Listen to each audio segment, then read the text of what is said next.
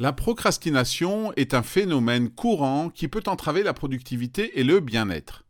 Elle se manifeste par la tendance à différer ou à reporter des tâches importantes, souvent au profit d'activités moins essentielles ou plus agréables.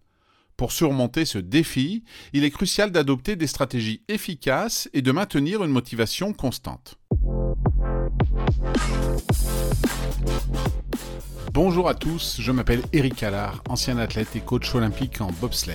Aujourd'hui, j'anime des conférences, des formations et je coach des équipes ou des individus. Bienvenue dans Coaching dans le bus, qui est là chaque matin, du lundi au vendredi lorsque vous allez au travail, pour vous transmettre en 5 minutes maximum un conseil, une technique, un outil à mettre en pratique immédiatement. C'est simple, rapide, facile à comprendre et à mettre en œuvre. La procrastination n'est pas simplement une question de mauvaise gestion du temps ou de paresse, mais souvent le résultat d'une anxiété liée à la tâche, d'une peur de l'échec ou d'un manque de clarté sur la manière de commencer. Comprendre les racines de la procrastination est la première étape pour la surmonter. En adoptant des techniques spécifiques et en entretenant une motivation durable, il est possible de transformer cette tendance en une force productive.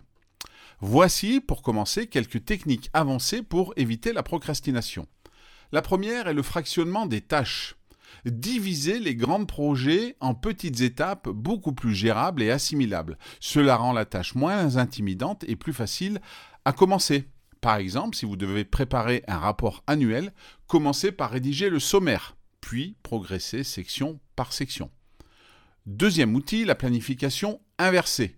Commencez par visualiser le résultat final souhaité et travailler à rebours pour créer un plan d'action étape par étape. Par exemple, imaginez le rapport finalisé et déterminez les étapes nécessaires pour y parvenir en fixant des échéances pour chaque étape. Il y a une autre technique qui est souvent utilisée, c'est la technique du pire d'abord. Commencez par la tâche la plus difficile ou la moins agréable. Une fois celle-ci accomplie, le reste de vos tâches vous semblera du coup beaucoup plus facile. Si vous redoutez une certaine analyse dans votre rapport, par exemple, faites-la donc en premier. Vous pouvez également utiliser plusieurs outils de gestion du temps. Des applications comme Trello, Asana ou Todoist peuvent vous aider à organiser vos tâches et à suivre vos progrès. En créant un tableau dans Trello avec des cartes que vous pouvez modifier et que vous pouvez voir visuellement bouger à chaque étape, eh ben, votre rapport sera à ce moment-là beaucoup plus gérable et assimilable. Pour entretenir la motivation, euh, une des méthodes qui est souvent utilisée est un journal de gratitude.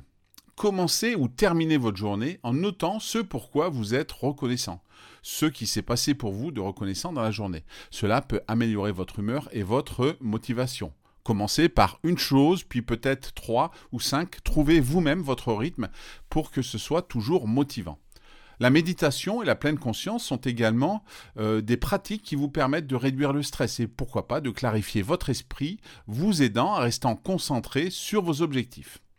Prenez 5 minutes par exemple chaque jour pour méditer et vous recentrer sur ce que vous avez à faire de particulier cette journée-là.